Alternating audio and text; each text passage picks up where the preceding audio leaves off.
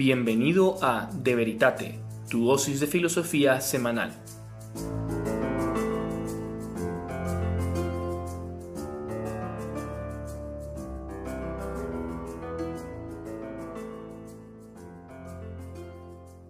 Muy buenas a todos, bienvenidos a De Veritate. Muchísimas gracias por estar hoy domingo con nosotros, con ustedes, Claudio, Javier Ábalos y tenemos un invitado especial, tenemos a Juan Fernando Seyes de la Facultad de Filosofía de Navarra. Muchas gracias Juan Fernando por estar hoy aquí con nosotros. De verdad, se lo agradezco un montón, se lo agradecemos de parte del equipo de Veritate. Muchas gracias a vosotros, Javier y Claudio, por vuestra confianza.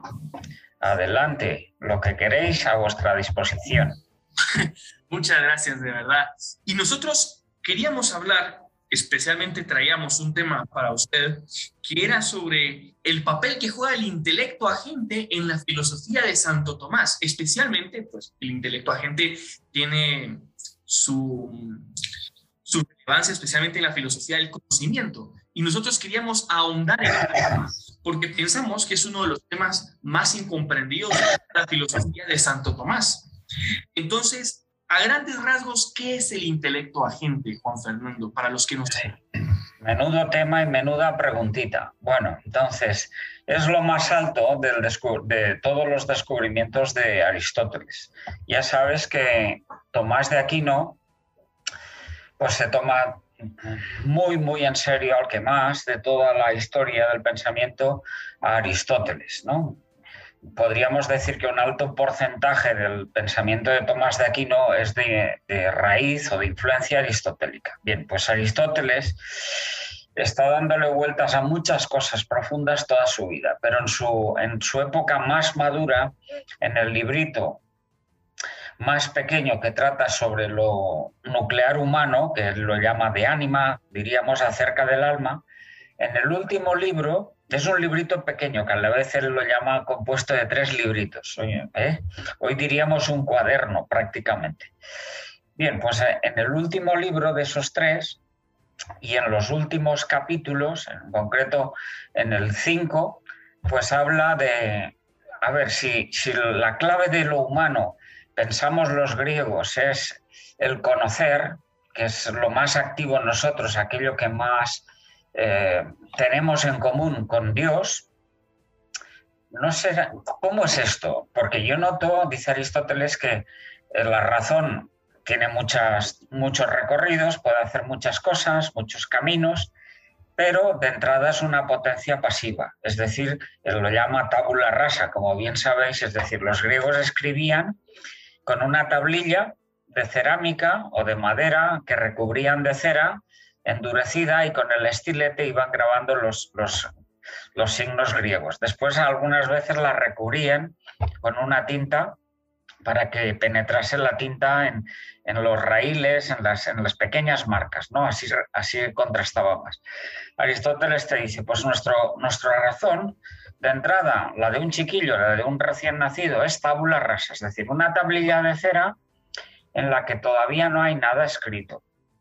Pero claro, si tenemos una razón que es potencia inmaterial, pues está claro que yo por muchos estímulos de fuera, del medio ambiente o por, la enseñanza de los papás o de los profesores en el colegio, no hay manera de estimular a una potencia que es inmaterial pinchándola con algo material, cosa que es obvia, ¿no? Es decir, tú puedes tener en, en clase a dos hermanos gemelos y eh, que tienen la misma familia, claramente, que tienen las mismas aficiones, porque han ido juntos a los mismos deportes o, yo qué sé, habilidades musicales, lo que quieras. Bien, pues resulta que en una clase, en esos dos gemelos, uno de ellos, pues eh, empieza a aprender y estimula su razón, la hace crecer insospechadamente, mientras que el otro, por así decir, la tumba en la maca. No, no, no le interesa para nada la clase, la clase esa. Entonces te está diciendo Aristóteles, bueno, pues la única manera de estimular eso no, es clarísimo que no viene de fuera, del impacto del profesor que está dando clase, ni de los papás, ni de la biología, ni de nada, sino que es algo radical, raíz en cada uno, que está poniendo en marcha toda la capacidad cognitiva racional. Entonces, perdón, Juan Fernando, que te interrumpa. Hasta el momento lo que nos has contado, nos has dicho que para Aristóteles el intelecto humano es cuantábula rasa, es decir, nosotros no nacemos con ideas preconcebidas. No Pero, decía Descartes que había ideas que ya uno, que uno nace con ellas, ¿verdad? Ideas finales, por así decirlo, que vienen de fábrica con el ser humano, como un software que viene en el sistema, el sistema pues operativo. esa es la gran, precisamente, gracias Javier, esa es la gran crítica que le hace Aristóteles a su maestro, que también admite la misma idea de Descartes, ¿no? Que existen ideas innatas desde entrada. A Platón es muy peculiar, dice, las traemos de un mundo aparte, donde hemos vivido antes. Y Aristóteles le viene a decir, mire usted, si hubiese ideas innatas, eso significa que son ideas al margen de cualquier conocimiento. Precisamente eso, esas ideas, serían las que jamás podríamos conocer. Ideas sin, sin, al margen del conocer significa que no se pueden conocer, ni siquiera sospechar que existan.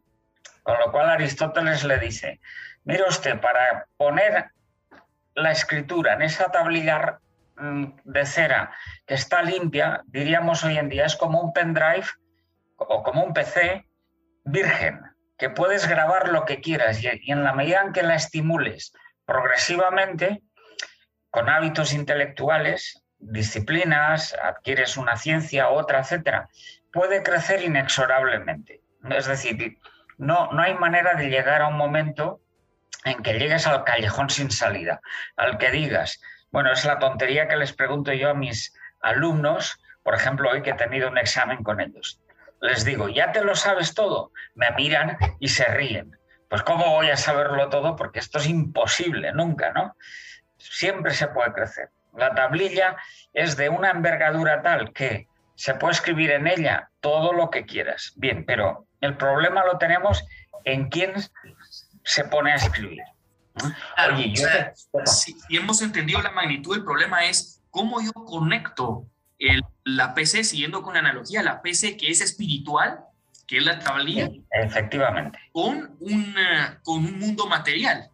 Y no, pero eso, eso viene después, ¿eh? porque, a ver, gracias Javier, porque evidentemente yo no puedo poner en marcha a la razón que es inmaterial eh, si antes no han madurado los sentidos. Es decir, si, por ejemplo, si yo no veo antes, con la vista, claro, una mariposa, yo después, cuando estoy en casa, no me puedo imaginar, que es otro sentido, en este caso, un sentido interno que está en el cerebro, como base orgánica. No me puedo imaginar una mariposa o no la puedo recordar, otro sentido interno que está en el cerebro. Pero claro, de ahí al salto a la inteligencia es grande, porque la inteligencia, en el primer acto que hace, ¿qué es lo que hace? Pues lo que hace es abstraer. ¿Y qué es abstraer? sacar la forma universal de mariposa que sirva para, para todo género de mariposas. De modo que, ¿cómo te diría? Es el mejor empresario. Con una sola acción económica ha comprado todo el género. Se ha hecho con el mercado. ¿De acuerdo? Ha universalizado. Desde ese momento no tiene ni media duda respecto de que sea mariposa y puede abstraer las que quiera, es decir, pensar con eso para toda la vida. Pero, pero claro, eso es inmaterial. ¿Cómo se pasa de lo material a lo inmaterial, del, del ver, del imaginar, a una noción universal de mariposa? Bueno, pues ese estímulo, ese estímulo, dice Aristóteles, no puede ser otro que tú tengas en la raíz de, tu, diríamos hoy, de tu corazón, de tu intimidad, luz en acto, es decir, que ya seas de entrada como... A ver si te pongo otro ejemplo. Te gusta igual los coches de carreras, los Fórmulas 1. La razón es como un Fórmula 1, pero muy peculiar. ¿Por qué? Eh, puede correr todo lo que quieras y a distinción de los coches de alta competición, en la medida en que corre, no se le quema o desgasta el motor, sino que es capaz de más. Eso es la razón, pero tienes un problema de entrada, dice Aristóteles, y es que la tienes en boxes, pura potencia, parada. El piloto no ha entrado en ella y el piloto no, no, no le ha dado al botón de arranque. Y además, cuando la arranca, es el piloto el que la conduce por un derrotero o por otro. Unos estudian economía, otros derecho, otros, eh, pues no sé, composición musical, lo que quieras. Bien, si no fueras de entrada un piloto, si no fueras luz en acto, no habría manera de activar, de arrojar luz sobre una potencia que está en boxes. Potencia pasiva. Bien, pues eso, eso es el descubrimiento.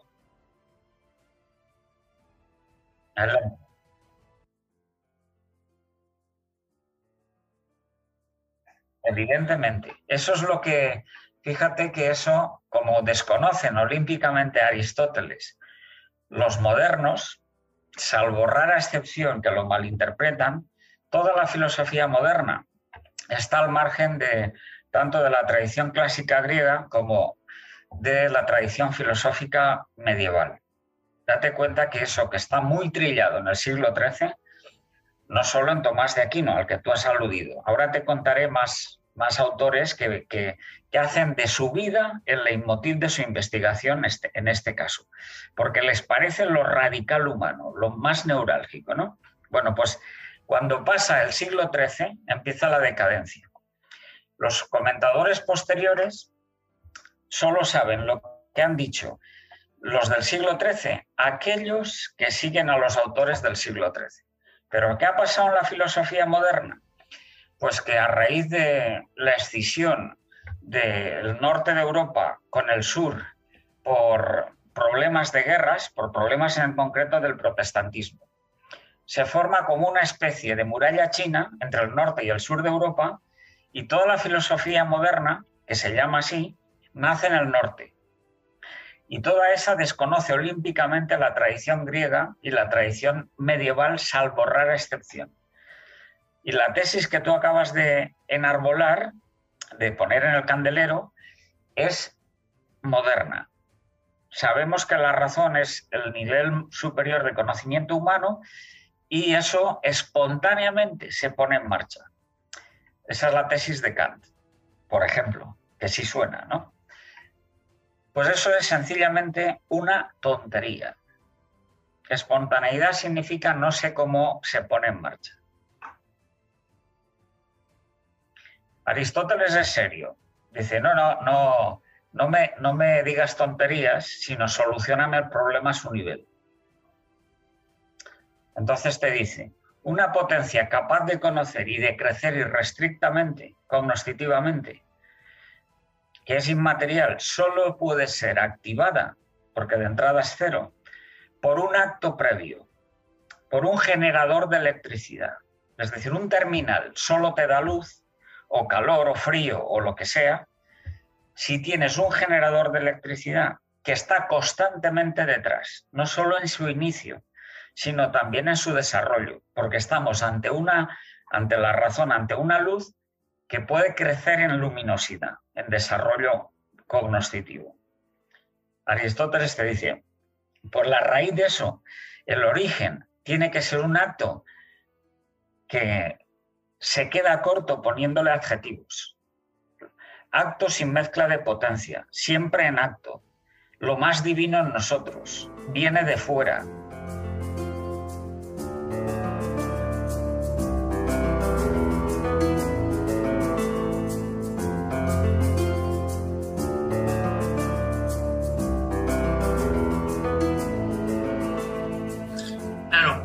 si es acto y no tiene mezcla de potencia, se parece mucho. Solo voy a dejar que pase aquí un camión.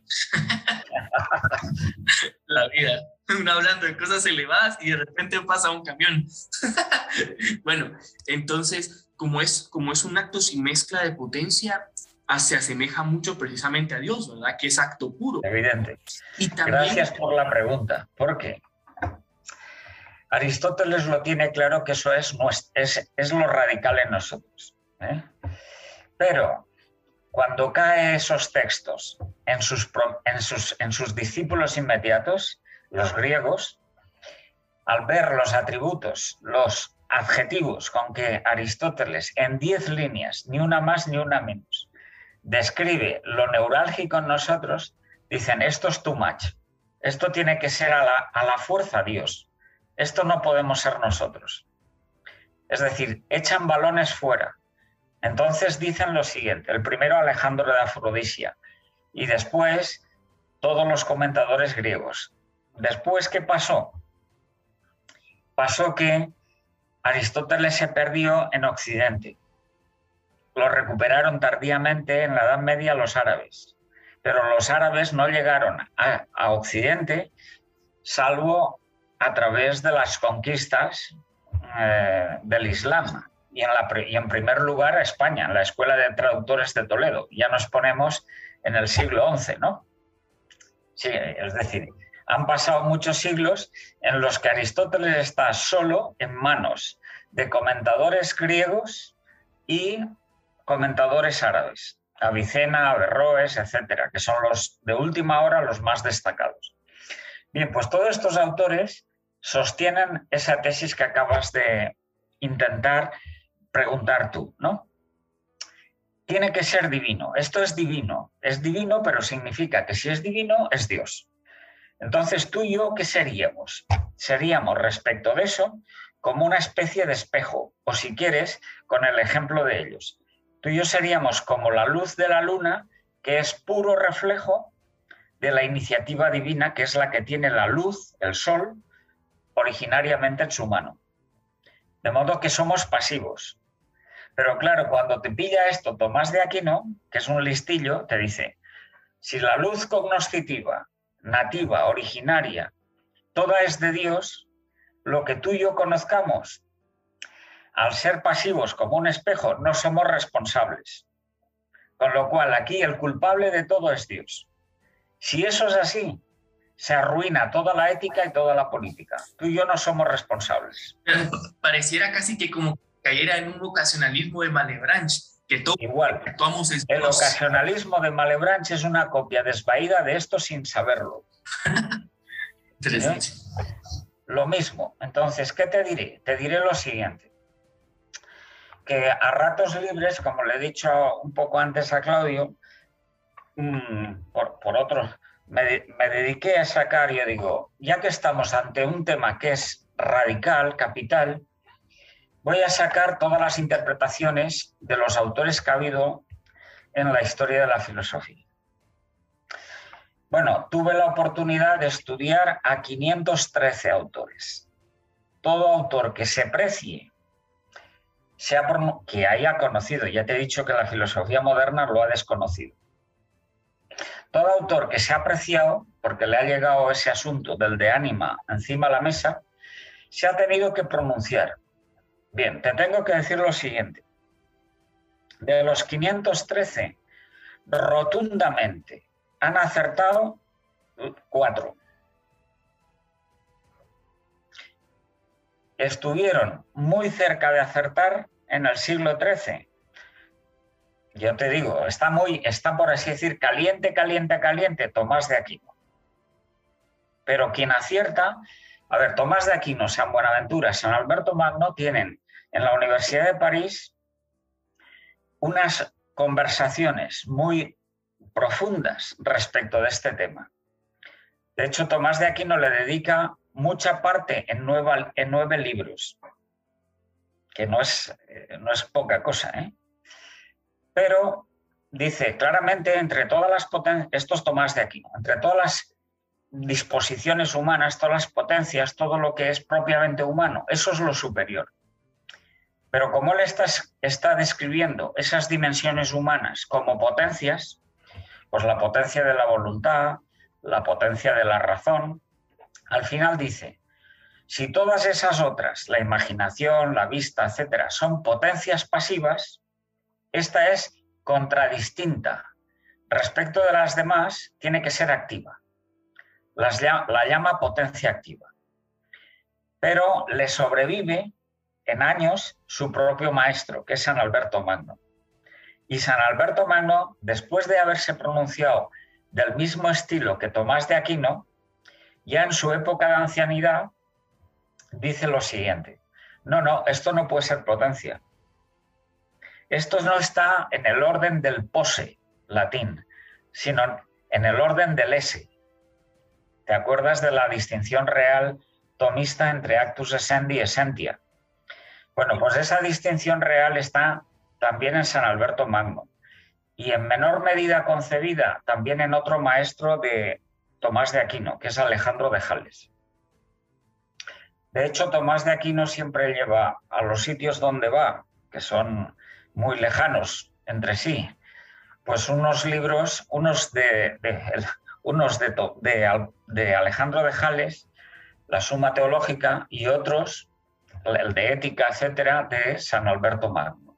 San Alberto Magno, al final, después de la vida de Santo Tomás, acierta. Dice, eso es el acto de ser humano. El acto de ser humano es luz. Cada una, cada uno una luz distinta. Bien. Hay otro, otro dominico, ya San Alberto Magno es dominico, igual que Tomás de Aquino, joven que les escucha hablar de esto en la Universidad de París. Él es como San Alberto Magno de Alemania. Y cuando se vuelve a su ciudad natal, Friburgo, dice, me voy a dedicar el resto de mi vida a darle vueltas a esto. Y lo descubre, solo que sus libros los hemos recuperado hace unos 40 años. Estaban perdidos en su, convento. Ese se llama Teodorico el Teutónico, Dietrich von Freiberg. Dice, es la, la clave de lo humano, el acto es el intelecto agente el, intelecto agente está en el acto de ser del hombre, entonces. Claramente. Cada uno. Lo primero que se crea, dice las tesis medievales más fuertes en metafísica, lo primero que Dios crea es el ser. Vale, pues ahora hay que añadir a Tomás de Aquino. Ese ser es luz.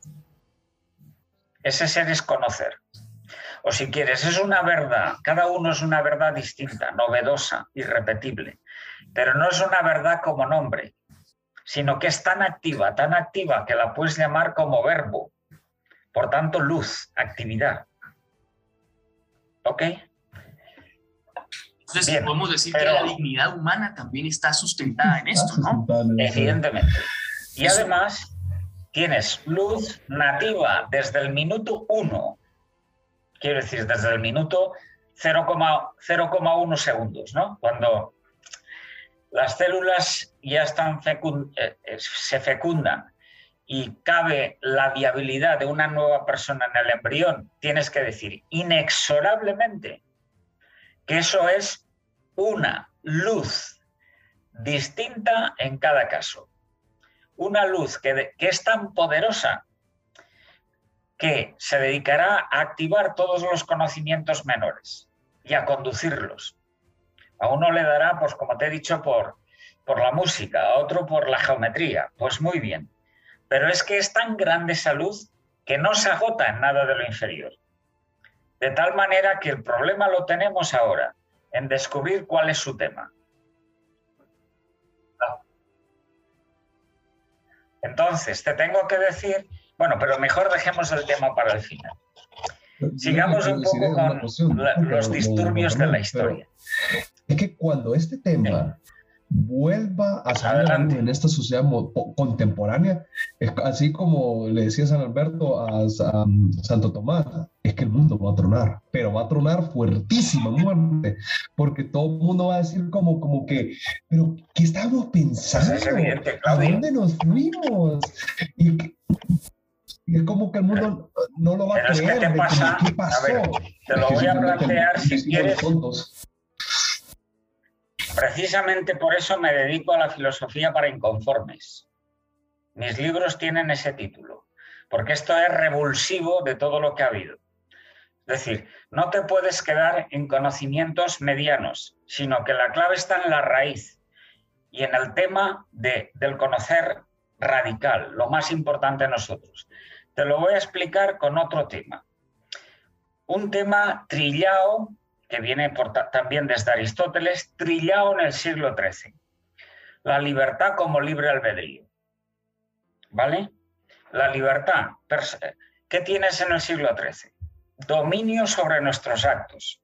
Y la clave de la libertad te la pone tanto San Alberto Mano como Tomás de Aquino, San Buenaventura, Alejandro de Jales, Escoto, Meister Eckhart, etcétera, etcétera, en las dos potencias superiores.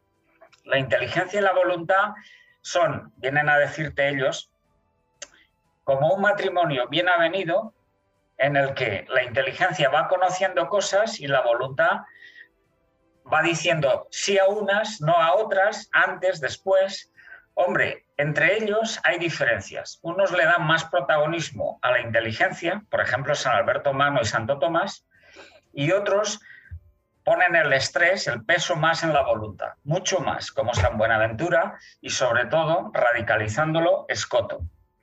Bien, el libre albedrío vendría a ser en, e, ese siglo como el juego mutuo de esas dos potencias. Y tú tienes que decir, un momento, estoy de acuerdo en que uno es más libre en la medida en que piensa más las cosas y soluciona los problemas.